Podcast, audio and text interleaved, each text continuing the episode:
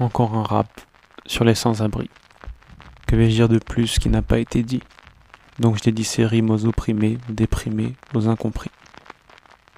Ocmo Puccino, Kerry James, Sans-abri. Opéra Puccino. Les isolés. Je n'ai pas lu l'horoscope du matin. Peut-être qu'il annonçait une bonne journée. Pluie intermittente et nuages gris, ni joyeux ni triste, un peu comme les gens dans une drame de métro blindée un mardi matin, en ce début d'après-midi. Une rareté sur Madrid pour fin août. Rareté que j'ai le plaisir de me voir offrir par une mère nature révoltée pour ma deuxième année dans la capitale. J'imagine que cette météo a affecté mon cerveau, parce que je me retrouve avec des trompettes à la tessiture baritonnée, accompagnant un vinyle tournant dans le vide sans relâche. Le tout embrumé par la fumée d'un encens, allumé dans le but d'ouvrir le chakra de mon plexus solaire. Mes deux grandes fenêtres du salon ne reçoivent plus une once de lumière, et les murs, pourtant bien blancs, typiques de l'Espagne, fondent dans une atmosphère me rappelant des jazz clubs parisiens. Affalé sur mon canapé à la dégaine délabrée, je ferme les yeux. Je me retrouvais sur mon balcon, avec mes quelques plantes d'intérieur qui y traînent sans vraiment savoir pourquoi je les ai foutues là, soutenu par deux petites chaises et une table accueillant un mini plateau pour le petit déjeuner ensoleillé qu'offrait Madrid, un quelconque jour de février à la main, je traînais, appuyé sur les rebords en métal déjà un peu rouillés, le plus longtemps possible à observer des vies remuantes sous mes pieds, avant de commencer une journée de travail lassante et ennuyeuse. J'entendais les mails arriver de plus en plus conjointement, s'annonçant par les petits bruits d'Outlook. Toujours ce même long soupir qui s'échappait de moi.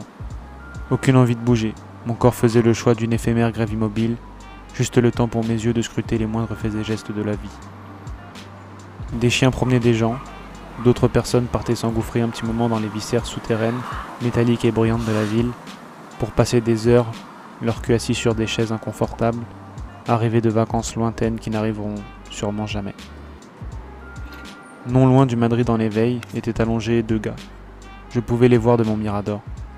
Quasiment à la même heure, chaque matin, ils se levaient ensemble. Leurs couches clandestines, chacune composée d'un simple matelas rapiécé et noirci par la pollution environnante, étaient côte à côte. Des habits et toutes sortes de draps et de tissus assez longs faisaient office de couette. Des mélanges de textures et de couleurs qui raviraient les pseudo-bobos écolos, passant leur journée du week-end à parcourir les friperies bloguées par des influenceurs en herbe. Une fois qu'ils étaient debout, encore hébétés de la douloureuse et cisaillante nuit hivernale, ils se mettaient à ranger, bien que selon moi cela relevait plus de la dissimulation, leurs biens dans des cartons eux aussi troués et décomposés à force d'être maintes et maintes fois arrosés par la pluie ou par les canons nettoyeurs de la municipalité. Sac à dos qui changeaient toutes les semaines, calés sur leurs épaules, ils partaient. Toujours la même question qui me venait à l'esprit. Où pouvait-il bien aller? J'aurais tellement voulu, ne serait-ce qu'une fois, leur accorder une journée de ma vie pour les suivre discrètement et voir où ils s'échappaient ainsi. Mais mon cerveau paramétré sur pilotage automatique depuis bien trop d'années avait décidé de continuer son voyeurisme amateur depuis mon perchoir. Il n'était pas vieux, bien que la rue les ait incessamment flétris. Sûrement la trentaine passée ou peut-être la vingtaine installée. Impossible à examiner en fin de compte. J'avais pris l'habitude de les croiser à nouveau le soir en rentrant d'une longue promenade dans la ville. Ils se préparaient au coucher en buvant des bières, silencieux en surface, l'âme implorant une attention. Raconte-leur, Fad. Ça fait des années que je bus de nuit c'est mieux que les barreaux. On m'appelle, je sais que j'aurais dû me tenir à carreau, mais laisse la vie presse, presse. Un court moment c'est bref et le corps on le prête. Je suis presque au bout de la ligne et je mords à l'hameçon. Toujours le même caleçon depuis la semaine dernière. Sous ma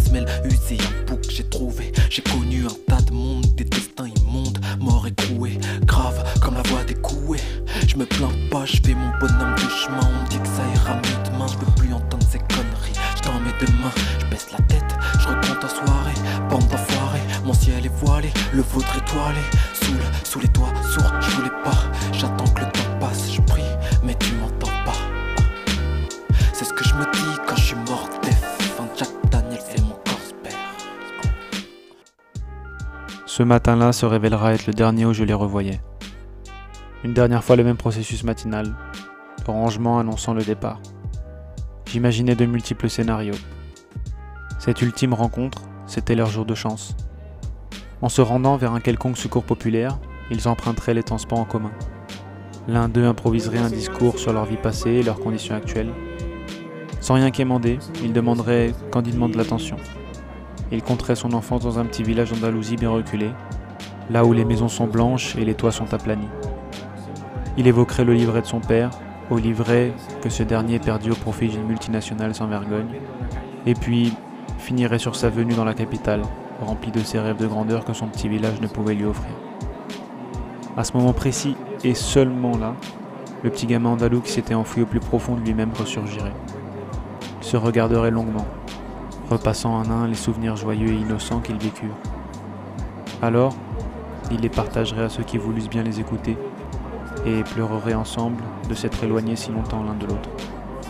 Il finirait son discours par décrire leur campement clandestin, de briques, de brocs, et surtout de cartons usés et de linge sale. Au dernier mot qu'il prononcera, l'oreille, d'ordinaire inactive, d'une personne déciderait de faire passer toutes ces infos jusqu'au cerveau, et ça fera tilt. Il s'avérerait que cette personne eût été gérante d'une petite boîte de nettoyage et qu'elle n'eût jamais pensé embaucher des gens en quête d'une réinsertion. Elle ira les voir, leur payera deux cafés et des tostadas dans un petit bar du centre de Madrid, non loin des bureaux de gros cabinets d'audit et de conseil, ces joyeuses Big Four, en signe de clin d'œil au futur et ils discuteront. Le mec Toub jouera de telle sorte qu'elle connaîtrait les environs du village de l'un des deux sans-abri, ce qui ne fera qu'accroître sa sympathie pour ces deux types. Cette main tendue du destin les emmènerait se laver, puis passer un test avant l'embauche. Elle les ferait ausculter avant leur première nuit de taf, et cette dernière ne serait qu'une petite nuit, parmi des milliers d'autres avant un retour dans leur village natal,